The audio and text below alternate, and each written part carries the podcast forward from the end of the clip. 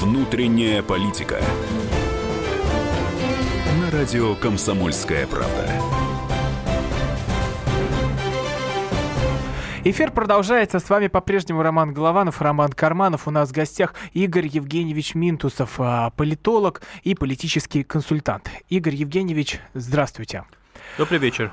А, этот э, час мы проведем вместе с вами, подведем итоги года ушедшего, 2016, и обсудим то, что а, произошло уже в году этом. А ведь январские праздники тоже не прошли бесследно, и лента в Фейсбуке пестрила скандалами и общественными, и историческими. То есть сначала от э, обсуждения Филиппа Киркорова и Лазарева на «Голубых огоньках» первого, второго, третьего и всех остальных каналов перешли так э, в историческую плоскость и э, к фильму «Викинг», то есть который вышел на наших экранах. Э, режиссер фильма Андрей Кравчук тоже вступил в дискуссию с историческими реконструкторами и всем прочим. Вот, э, э, Игорь Евгеньевич, вы смотрели этот фильм? Да, смотрел. Как, э, какие у вас впечатления остались? Вот вас зацепило, понравилось или, может, возмутило? Фильм я посмотрел с большим интересом и, соответственно, э, что-то узнал для себя нового, по крайней мере, э, пробудилось желание еще раз посмотреть историю э, давнюю этого периода и, соответственно, естественно, обратил внимание на какие-то хорошие игровые моменты и для себя сделал какие-то выводы. То есть, в принципе, получил впечатление от фильма в широком смысле этого слова. А Навел на ряд мыслей. Да, а вот итоговая реакция. Ведь многие разозлились и стали спорить, что, мол, была баня у наших предков, не было бани, а, могли корабли поехать по а, глине, смоченной дождем, не могли. И вот и это все вылилось а, в, тоже в историческую плоскость, что каким был на самом деле наш князь Владимир. Вот как вы думаете, почему произошел вот этот вот, не то что может быть раскол, но вот это противостояние как минимум, и если уж не общественное, то как интернет интернет и журналистская точно. Э, расширил немного рамку этого вопроса и задал бы его несколько иначе.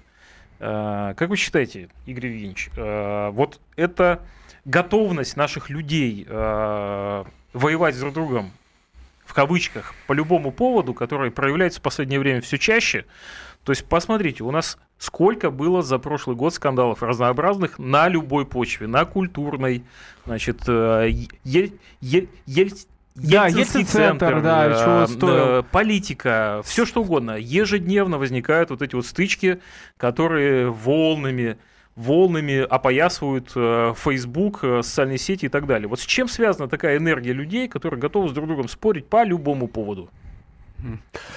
Это важный э, вопрос и очень сложный, много аспектные. Вначале я очень коротко все-таки хотел бы отреагировать и сказать несколько хороших слов относительно э, фильма «Викинг». Mm-hmm. В каком смысле слова «хороших»?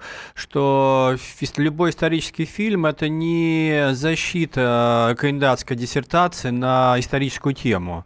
И э, любой автор любого исторического фильма имеет, соответственно, право на какие-то определенные предположения, домыслы, интерпретации. Поэтому рассматривать э, Э, фильм, исторический фильм через лупу. Исторической правды, на мой взгляд, это э, слишком, э, слишком проявлять высокие требования, как я повторяю, не к монографии на историческую тему, а не более, не менее, чем просто исторический фильм, связанный с определенными событиями, которые дают пищу для размышления, Но... даже несмотря на то, что некоторые события могли быть преувеличены с точки зрения совсем объективной истории, хотя любой объективной истории истории нету, так как любая история это все-таки интерпретация, хотите вы этого, не хотите, э, фактов определенных. И если мы говорим о э, фильме э, о Владимире, я к Владимиру относился несколько хуже до просмотра этого фильма, потому что ряд известных фактов из истории, как он насилием взял свою там первую жену Рогнеда. На мой взгляд, в этом фильме, я бы сказал так, облагораживается этой историей, он показан скорее с лучшей стороны, чем мне казалось бы. Но это что касательно фильма. Теперь, отвечая на ваш вопрос, Роман, это сложная и очень серьезная проблема. Некоторые политологи даже ввели термин новый он уже звучит, э, что в России сейчас идет э, холодная гражданская война. Э, может быть, это несколько жесткое определение, но тем не менее оно действительно говорит о определенной тенденции. Так либо иначе общество поляризуется, причем в данном случае, когда я говорю о том, что поляризуется общество, имеется в виду не там 50 на 50 процентов, что общество раскололось там на два, одинаковая, стенка на, на стенку. Поляризация может проходить среди там, 20% населения по отношению к 80, либо к 30 по отношению к 70, либо к 10 по отношению к 90. И причина этой поляризации в том, что за последние несколько лет произошло э, целый ряд событий, которые, которые соответственно, заставляют людей определяться. И а, в основе основе э, этой поляризации лежит все-таки э, разная система ценностей, которые существуют у двух больших групп населения. С моей точки зрения, если так немного упрощать, первая группа населения, их оно э, меньшинство, это 20, ну может быть максимум 30 процентов, это население, которое имеет так называемые либеральные ценности, а именно впереди в первую очередь ставятся ценности э, человеческой личности, свободы, СМИ и так далее, и так далее. А вторая группа населения, большая часть, это две трети населения, 50, э, на самом деле 60 процентов, это люди, которые ставят и в первую очередь во главу угла э, ценности государства, государственные ценности, которые считают, что жизнь имеет смысл, если человек живет для того, чтобы, как поется в известной советской песне, жила бы страна родная, нету других забот. И вот, этот, э, вот это напряжение между либеральной частью общества, меньшинством, и э, государственниками, так называемыми, э, большинством, в прямом смысле слова, я вот это напряжение, собственно говоря, чувствую последние несколько лет.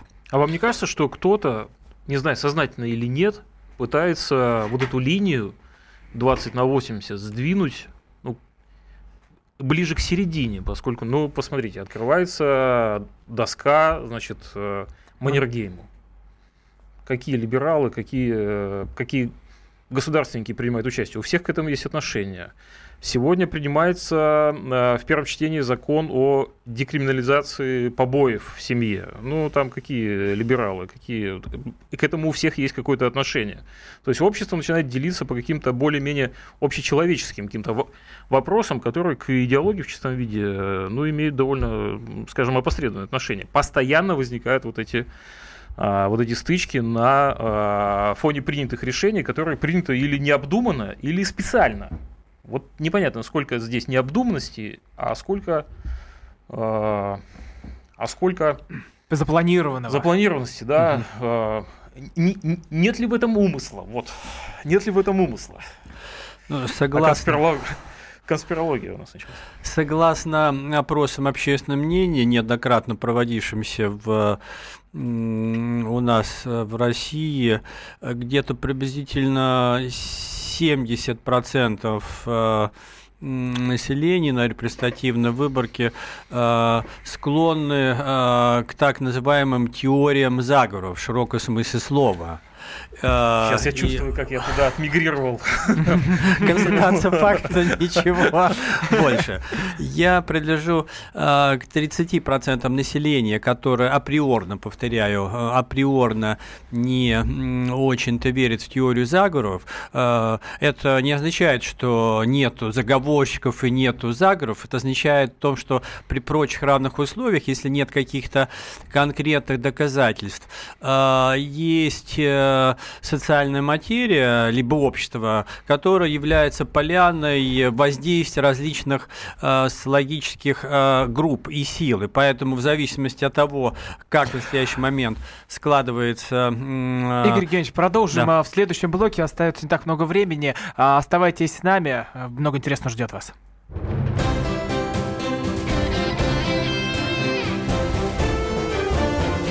Внутренняя политика.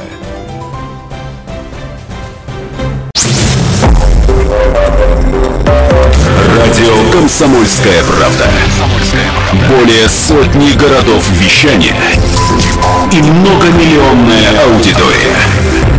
Барнаул 106 и 8 FM. Эм. Вологда 99 и 2 FM. Эм. Иркутск 91 и 5 FM. Эм. Москва 97 и 2 FM. Слушаем всей страной.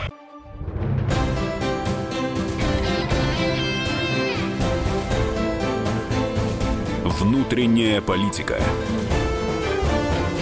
На радио «Комсомольская правда». Продолжается эфир. С вами по-прежнему Роман Голованов и Роман Карманов. У нас в гостях Игорь Евгеньевич Минтусов, а, российский политолог и политический консультант. А, обсуждаем мы происходящее в наступившем году и обсуждаем происходящее в году минувшем. И вот в ходе нашей дискуссии забыли мы обратиться к нашим слушателям. А как вы думаете, кто-то пытается расколоть наше общество вот такими вот выпадами и акциями, как а, списки НКВД, Ельцин-центр, и может быть тот же самый Викинг попадет кому кому-то поле, в кому-то поле зрения. Наш студийный номер телефона 8 800 200 ровно 9702. Также принимаем WhatsApp сообщение на номер 8 967 200 ровно 9702. Игорь Евгеньевич, в прошлом году мы наблюдали такую целую а, остросюжетную драму, которая, а, я не знаю, была, был ли там режиссер Никита Сергеевич Михалков или не был, но в ней участие принимал точно. А, вот он против Ельцин-центра выступил, даже не против него, а против роликов, которые там транслируются, то есть которые оскорбляют по факту нашу историю. Ну, там ролик смотрели, мы там страна рабов, которая не вписалась в, Евро, в Европу и все дела при Петре Первом. А, но вот как вы думаете, это событие, оно как-то было спродюсировано, срежиссировано кем-то, или все это произошло само собой?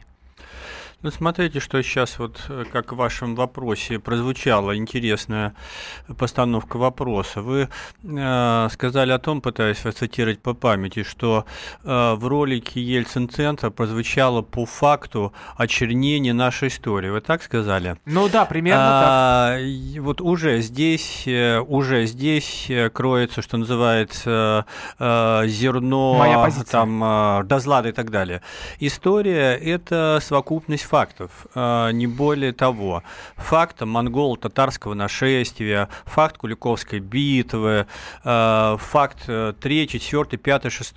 А дальше, что называется, потомки оценивают эти факты, исходя из а, своей системы ценностей, которые у них есть. И с моей точки зрения понятно, что одной интерпретации истории, когда есть как минимум два человека с разными системами, ценностей.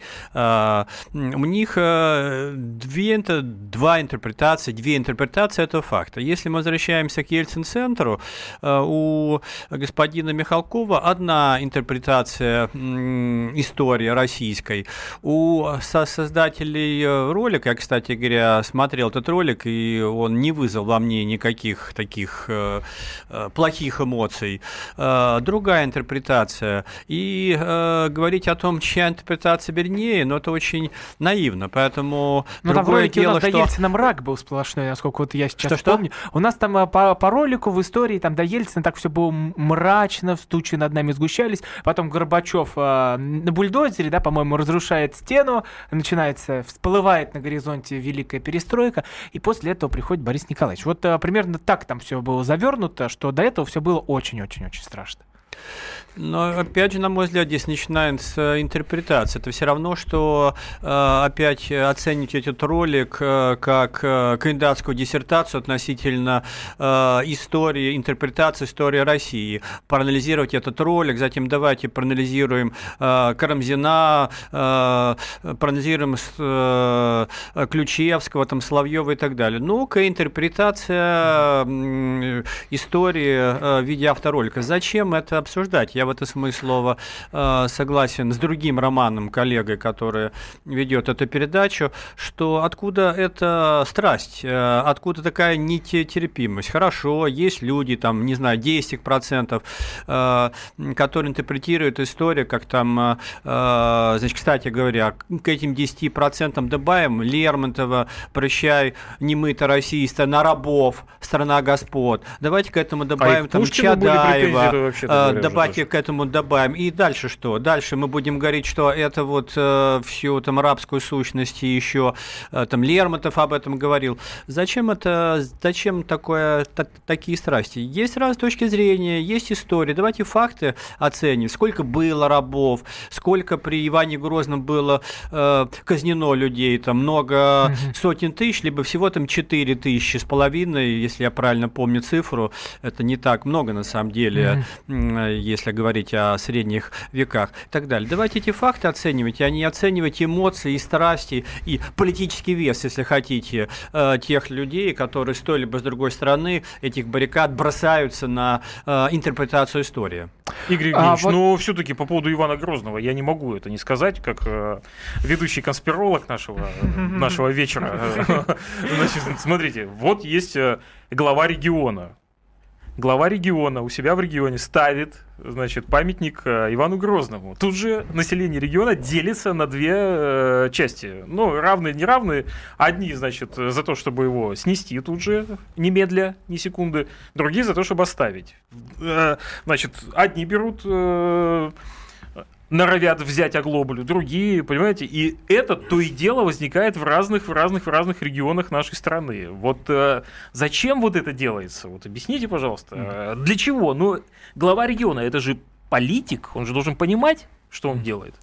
Ну, я думаю, этот вопрос э, нужно адресовать ровно тому главе региона э, Смоленского. Да, это в Смоленске, по было, если я не ошибаюсь, который э, э, поставил этот памятник и конкретно задать вопрос, почему он это сделал. На что этот условный смоленский губернатор скажет, я это поставил, потому что я считаю. И дальше вам э, прочтет э, короткую версию своей интерпретации роли э, э, Ивана Грозного важного в, в истории российского государства.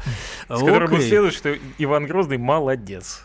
А, окей, и в данном случае я считаю, что исторические памятники ставить, э, наверное, все-таки эм, полезно. Если бы мы их не разрушали, как это никто никогда не делал в других странах, какие бы там кровожадные, э, кровожадные не были э, короли английские и так далее. История есть история. Другое дело, что вы правильно говорите, что восстановление памяти памятников, э, э, которые ставятся, они здесь объективно, что называется, заставляют тебя определяться, Иван Грозный хороший либо плохой.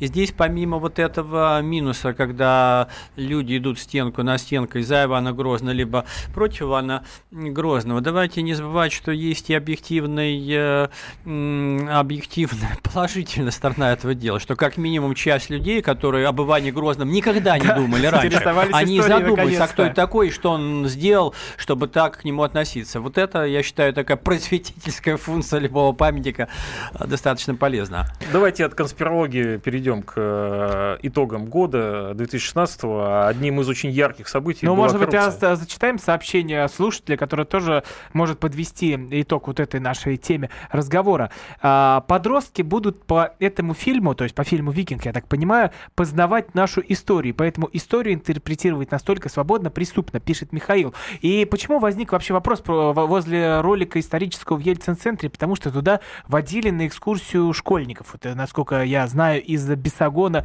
Никиты Сергеевича Михалкова. Вот э, здесь, может быть, у детей будет искажено представление об истории, если им демонстрировать фильмы, которые немного так вальяжно отражают происходящее. Смотрите, давайте сделаем следующий шаг, точнее шажок, он очень маленький э, остался, а именно для того, чтобы дети дети неправильно не воспринимали э, историю, давайте введем цензуру. Это ж так просто. Давайте все ролики во всех музеях, э, все фильмы, все сценарии будут проходить через один э, э центр. Да, давайте его выберем всенародно, где вот эти люди, э, я бы сказал, аксакалы в области морали будут говорить, это правильная интерпретация истории, а это неправильно. И тогда тему эту закроем. Вот к какому, какому шагу вы сейчас фактически подводите и цензура, и все очень просто. И нету вопросов не будет ни у Михалкова, ни у кого-то еще. А вы не видите признаков приближения нас к этому шагу? Я вижу признаки приближения к этому шагу э, тогда, когда в обществе очень высокая нетерпимость другой точки зрения. Да, есть люди, которые уважают э, там Сталина, сталиниста и так далее. Они есть. Это наши граждане, как бы мы к ним ни относились. Я сейчас говорю, как, если хотите, антисталинист, да, в данном случае. Э, и, соответственно, ну, к, их, э, к, им, к ним надо относиться с уважением, если они не совершают каких-то преступлений. А вот как антисталинист. В российском городе Архангельске открыли памятник Иосифу Сталину. Это хорошо, плохо? Лично для меня это плохо. Но любые но, памятники надо ставить. Но я не считаю, что если бы я жил в Архангельске, я вправе... Да, возможно, я бы вышел на демонстрацию против этого памятника, но я не считаю, я точно бы не стал бы вступать в рукопашную э, схватку э, с теми, кстати, в том числе органами власти, которые дали разрешение на этот памятник. Надо легитимно, очевидно, провести референдум, каким-то образом э, устраивать дискуссию, чтобы были приняты решения на эту тему. А, да, но при этом у нас в Европе памятники стоят самым, даже самым злым королям, как вы, кстати, говорили. У нас в гостях э, Игорь Евгеньевич Минтусов, э, российский политолог и политический консультант. Наш студийный номер телефона 8 800 200 ровно 9702. Роман Главанов, Роман Карманов. Вместе с вами ждем ваших звонков. Оставайтесь с нами, будем подводить итоги года в следующем блоке.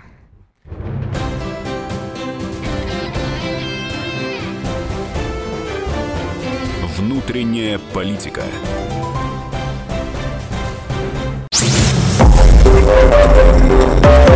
Радио «Комсомольская правда». Более сотни городов вещания и многомиллионная аудитория. Калининград 107 и 2 FM. Кемерово 89 и 8 FM. Красноярск 107 и 1 FM.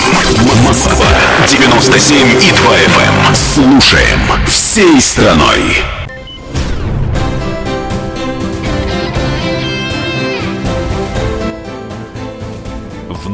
Внутренняя политика. На радио «Комсомольская правда».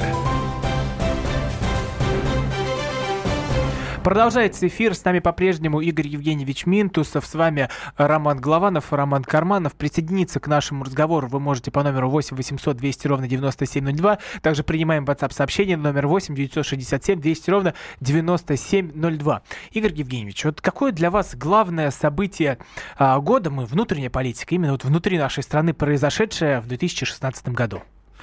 С моей точки зрения, главное событие 2016 года во внутренней политике, я здесь, естественно, не являюсь оригинальным, это выборы в Государственную Думу Российской Федерации. Кстати, вы оригинальны, потому что многие говорят, что это было настолько такое событие очень э, странное, что оно не, его нельзя отнести к главным событиям года, поэтому вы оригинальны. Хорошо, мне очень приятно быть оригинальным. Вот это главное событие, я ответил на ваш вопрос. А почему? А что вот в нем такого? Вроде они прошли как-то для вас неожиданно эти выборы или а, предсказуемо?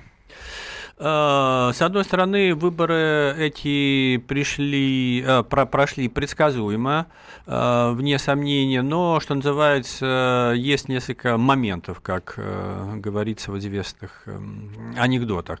Первое, не просто победа Единой России, что было предсказуемо еще задолго до выборов, а сокрушительная победа Единой России. И, насколько мне известно, даже руководство Единой России, скажем так, не ожидало такой сокрушительной победы. Здесь имеется в виду в первую очередь тотальная практически победа в одномандатных э, округах. А второе, ожиданно, либо неожиданно, уж если хотите, слабое выступление оппозиции всех uh-huh. оппозиционных партий, за небольшим исключением, под небольшим исключением, я имею в виду в первую очередь ЛДПР, э, которая в лице Жириновска опровергла миф, что если политик э, не молодой и старый, то от него точно ничего нельзя ожидать. То есть на а коммунисты был... сдали, да, в, это, в этом году? Коммунисты не блеснули. Коммунисты такое ощущение, что очень медленно, хочется такую для них неприятную аналогию проводить. Там корабль медленно-медленно вот опускается вниз uh под воду. Они просто ничем не удивили. По-прежнему их тренд на снижение, э, он продолжается, если, на мой взгляд, не будет в ближайшее время меняться руководство или какие-то такие серьезные изменения в их политике будут, то они будут продолжать дальше снижаться. Они ничем не могут не смогли порадовать тайных либо явных сторонников своей партии, за них проголосовали те, кто за них голосует всегда, вне зависимости от того, что говорят лидеры э, коммунистов на выборах. Игорь Евгеньевич, а, если мы о Госдуме, то уже практически три месяца, даже больше, а, Вячеслав Викторович Володин предпринимает достаточно решительные шаги по выправлению или, скажем, созданию нового имиджа Думы. Нового имиджа, новой Думы. А, оцените, пожалуйста, эти усилия насколько, насколько неуспешно и удастся ли прийти к какому-то результату и насколько скоро, я бы сказал, в интересах тех депутатов, которые сейчас в Госдуме сидят, потому что они, наверное, тоже мечтают о том, чтобы эти тиски несколько ослабли в какой-то момент. Ну, на мой взгляд, три месяца – это все-таки э, маленький срок для того, чтобы делать какие-то определенные выводы относительно увеличения либо уменьшения эффективности работы Государственной Думы. Я думаю, что э, реальный шаг, э, когда можно оценивать действия, результаты действия Госдумы, это минимум 6 месяцев, а лучше год, так как вы знаете, когда это процесс, это очень такой э, э, непростой и сложный процесс, и реальные политические решения, они не так быстро проходят. Но я все-таки хотел бы поправиться, я имею в виду именно имидж, образ Госдумы. Не те законы, которые она принимает сейчас, а именно ее образ в глазах людей и образ депутата Госдумы, который, собственно, имидж довольно да, был Игорь сильно Евгеньевич. подпорчен. А, вот у нас а, в прошлом а, части была Ольга Викторовна Севастьянова, которая как раз возглавляет комитет по а, регламенту и работе mm-hmm. Государственной Думы. И вот как раз на ее, на ее хрупкие плечи ложилась вот эта вся обязанность а, регулировать работу, там штрафы, ну, не как выяснилось, что не штрафы, штрафы за прогулы. Да, да, да, и вся эта история. Вот мы да. о чем говорим. Когда кто-то на кого-то нападает, сразу хочется того, на кого нападают, защищать. А, мне сейчас э, не хотелось бы сильно критиковать работу Государственной Думы по той простой причине, что последние месяцы я читаю очень много критических статей о том, как они плохо работают. И если бы статьи были бы хорошие, я, наверное, в знак противоречия что-нибудь сказал критически, критическое, но сейчас, может, потому что я каких-то людей там знаю, в руководстве не хотелось бы мне подвергать очень жестким оценкам руководства Государственной Думы э, за их э, действия. Э, я бы все-таки дал возможность им еще там три месяца как-то что-то делать. А то, что ну, они что-нибудь одно, своим... что сделано правильно за эти три месяца. Давайте так. Знаете, то, что Вячеслав Володин начал с укрепления усиление дисциплины, это тоже понятно любому руководителю. Когда ты приходишь на новое место там, работы, естественно, тебе хочется, чтобы люди работали, они э, занимались тем, чем, как тебе кажется, не занимались до этого. Поэтому такие естественные, э, естественные реакции. И можно э, ехидно-критически говорить о том, что такие административные потуги, попытка выстроить э, дисциплину. Да, наверное, есть и это, но я бы здесь минимизировал политическую оценку, желание э, сделать работу Думы более, более административно предсказуемой, если хотите. А, Игорь Евгеньевич, а возвращаясь к выборам в саму Государственную Думу, мы увидели 14 партий. А, среди них были вот, оппозиционеры, оппозиционеры, например, Парнас, Яблоко. А, и как вы думаете, почему не удалось им ярко себя показать? Вот в интернете, как правда вы отмечали, в интернете существует один мир, в реальности совершенно другой. А в интернете оппозиционеры, короли там с, с тысячами подписчиков, здесь, когда они появляются на экране телевизора, у них есть свобода слова, они могут говорить все, что хотят, и яркости никакой нет, не цепляют даже. Можно ли сказать, что 16 год стал годом, когда э, оппозиция не парламентская себя окончательно э, да, были открытые дебаты, и они там себя не проявили. Нивелировала свою деятельность. Нет, я думаю, так сказать нельзя. Отвечая на вопрос, почему вот в социальных сетях Э, кавычки открываются, господствуют, кавычки закрываются, э, что называется, при представителе не парламентских партий. Это, на мой взгляд, происходит просто по той простой причине, что в социальных сетях никого не надо особенно агитировать, просто себе подобно общаются себе подобными.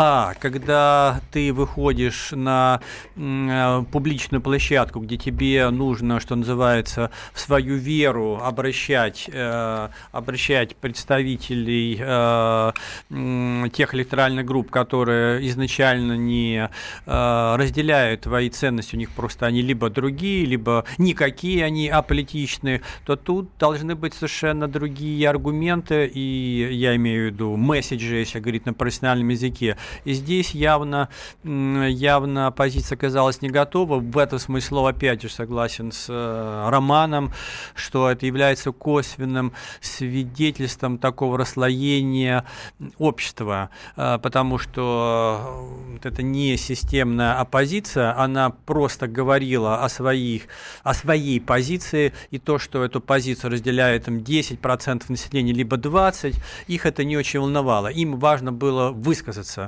например, там, Путина в отставку. Вот для них это было важно. И получилось так, что эту точку зрения действительно, как оказалось, в соответствии с подсчетом голосов, разделяют совсем немного э, жителей России. И в это смысле слова это с профессиональной точки зрения оказались предельно неудачные кампании. Не только компании Парнас и партия Роста, и другие партии, партия Яблоко, они оказались парадокс на почти там 20 э, году своего существования политического, они оказались неэффективны именно в том, в чем они должны быть эффективными, в убеждении э, населения, электората в своей позиции, своей программы. Отдельно ставим вопрос, была у них хорошая программа, не была хорошая программа, это отдельный вопрос. Они просто, все это такая тотальная, тотальный неуспех не парламентских партий. А, Игорь Евгеньевич, вот а, вспомним 11 год, победа Единой России. К чему это все приводит, мы сами помним. Болотные площади, выходят всякие там оппозиционеры,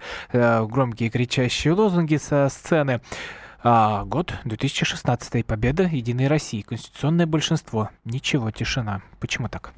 Вот здесь э, хороший очень вопрос, и я добавлю другую, э, другой важный момент, который, бы сказал, заостряет ваш вопрос, что mm-hmm.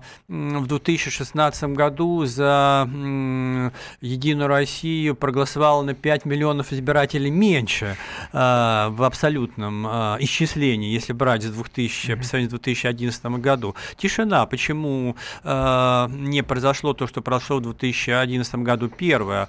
Власть власть извлекла уроки и сделала все, по крайней мере на политическом уровне, политическом руководстве, чтобы послать сигнал гражданскому обществу о том, что власть хочет, чтобы выборы прошли честно, легитимно, чтобы э, все было осуществлено очень э, корректно. И если в 2011 году э, цинизм работников, людей в участково-собирательных комиссиях был просто запредельный, когда фальсификации были видны невооруженным глазом, и их фиксировали в Москве и в Петербурге многие сотни наблюдателей, хорошо подготовленных, и все это выложили в интернет. В 2016 году этого не было, этого не было. Были какие-то попытки, причем и то провокации, насколько я помню, которые разоблачали прямо в прямом эфире а, в зале ЦИК. А, были, вне сомнений, попытки, но если же вы э, затрагиваете эту тему, она стала более сложной. Если говорить со специалистами, были ли фальсификации на этих выборах, да, они были, но они стали, я бы сказал, э, куда менее видимыми для наблюдателей. Более изощренными. Э, да, эти все фальсификации проходили фактически э, тогда, когда это доказано, либо будет доказано, проходили на этапе ввода данных э, данных результатов голосования по участковым избирательным комиссиям в систему газ выборов, когда угу. наблюдатели э, были э, зафиксировали факт честного подсчета голосов, им давали, соответственно, протоколы, где все было э, зафиксировано э, объективно с точки зрения наблюдателей без фальсификации, а затем, когда наблюдатели уезжали домой, э, вот угу. есть такой интересный этап, когда председатель участковой избирательной комиссии приезжает в территориальную избирательную комиссию и отдает им ему бюллетени.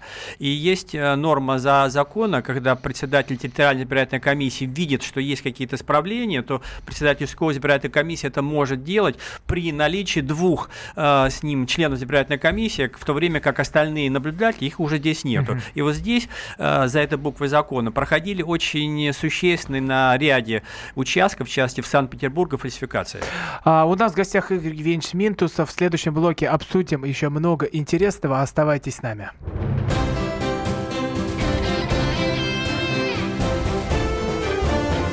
Внутренняя политика.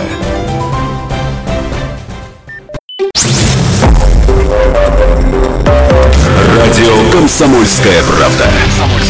Более сотни городов вещания и многомиллионная аудитория. Керчь 103 и 6 FM. Севастополь 107 и 7 FM. Симферополь 107 и 8 FM. Москва 97 и 2 FM. Слушаем всей страной.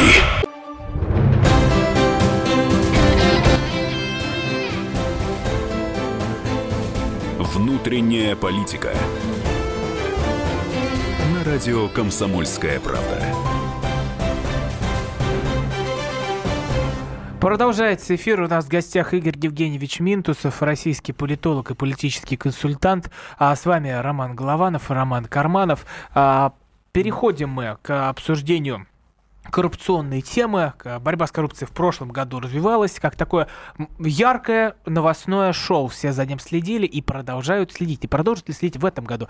А об этом мы поговорим в этом блоке. А, довольны ли вы с борьбой с коррупцией в нашей стране?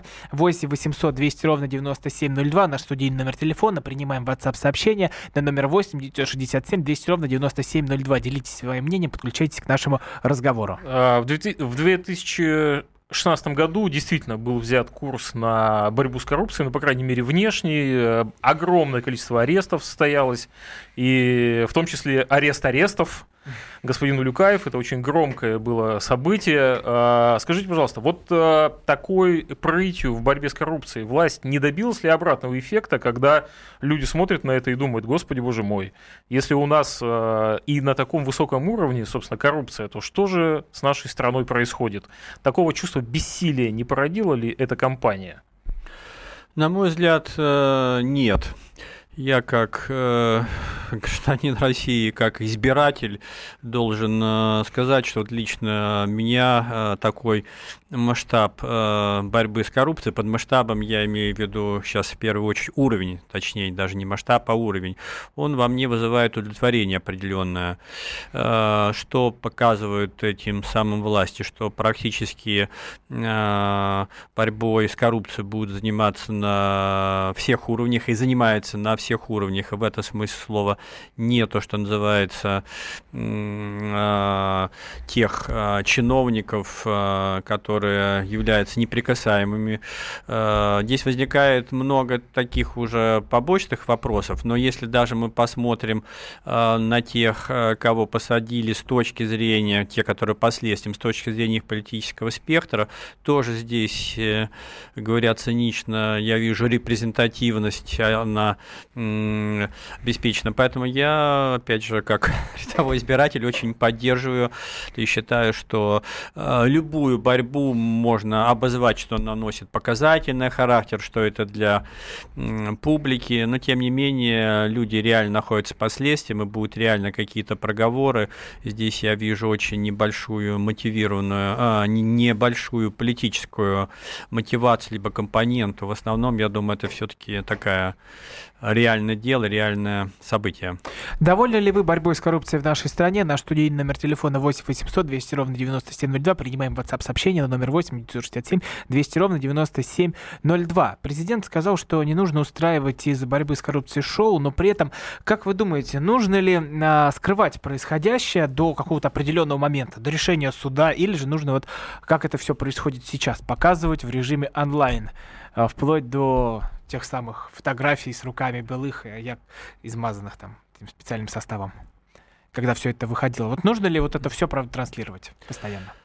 Ну, если это вопрос мне, то, на да. мой взгляд, здесь да, необходимо руководствоваться нормами, во-первых, этическими нормами, которые приняты, если они есть, конечно, простите, в журналистской среде.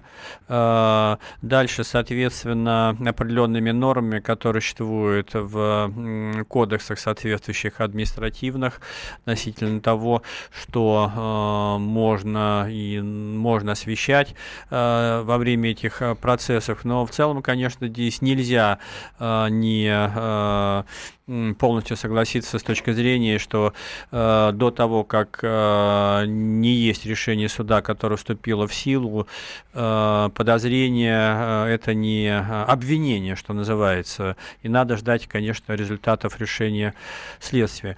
Э, то, что есть шум, здесь есть другая крайность, когда никакого шума не будет, никто ничего не будет э, описывать, обсуждать до э, какого-то реального решения. Поэтому где-то истина, как известно, она должна находиться посередине, что об этом факте задержания высокопоставленного чиновника и причина обвинения, э, этот факт должен быть, э, на мой взгляд, э, в публичном пространстве находиться, известен, потому что отсутствие этого факта будет рождать большое количество домыслов и так далее. Но, с другой стороны, факт взятия там под стражу и предварительной истории заключением не надо превращать обвинительный приговор. Так мы знаем много историй, когда в итоге человека отпускали на свободу и э, считали его невиновным, что тоже вполне нормально. И из этого тоже не надо устраивать шоу, что вот там зря человека держали. Да, вот это, собственно особенности судебной системы, когда задержится человек, ведет следствие, чтобы в итоге определить, виновен он либо невиновен.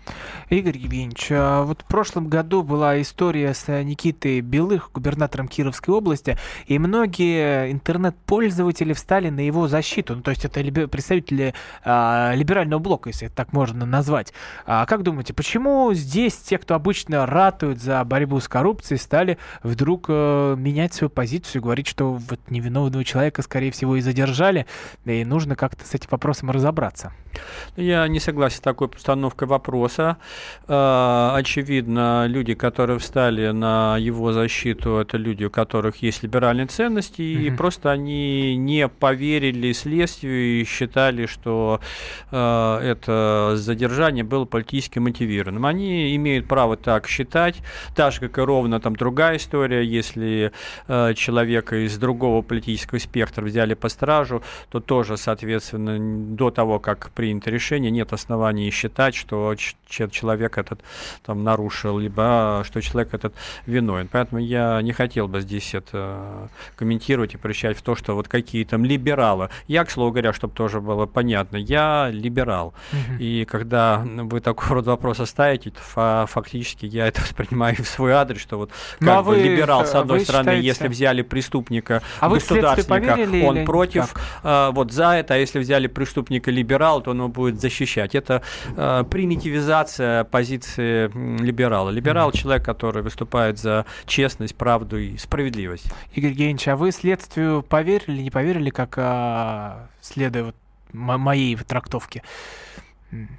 В деле белых? А, я вначале не поверил, а, но mm-hmm. после того, как я прочитал интервью человека, который, собственно говоря, вот этого иностранного господина, я имею в виду бывшего российского гражданина, который дал показания, э, и именно он, что называется, пришел в соответствующий орган, чтобы об этом рассказать, то мне показался его рассказ э, достаточно убедительным, убедительным, что, mm-hmm. скорее всего, это было так. Другое дело, это отдельная история. Вы знаете, любой чиновник у нас, особенно губернатор, есть очень много ограничений, он там работает, что называется, э, по там, закону, там, по правилам, либо по букве закона, либо по духу закона, всякие эти фонды, которые надо искать. Я в эту зону сейчас не хочу входить, но действительно интервью с этим бизнесменом, который дал взятку, оно мне показалось достаточно убедительным.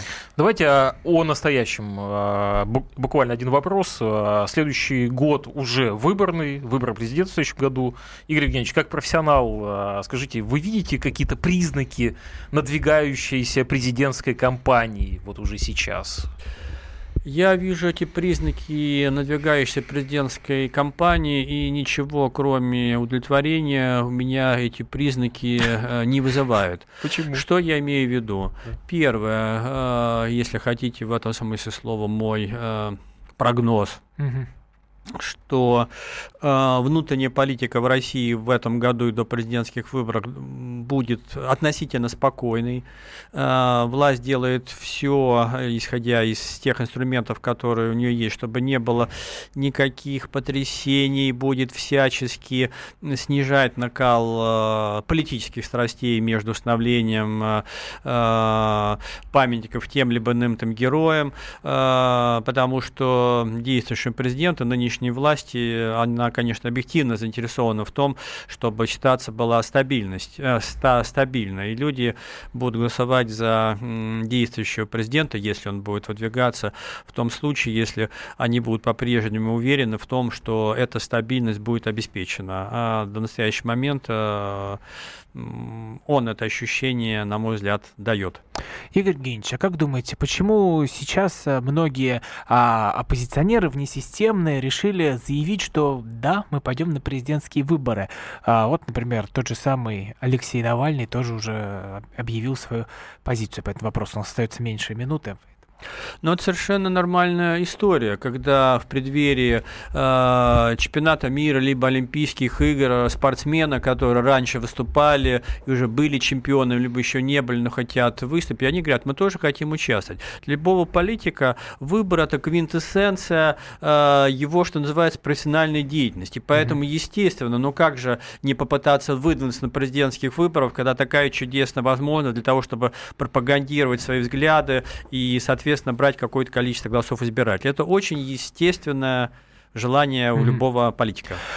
А у нас в гостях был Игорь, Игорь Евгеньевич Минтусов, российский политолог и политический консультант. С вами были Роман Голованов, Роман Карманов. Услышимся в следующую среду. Всего вам доброго, друзья. До свидания. До свидания.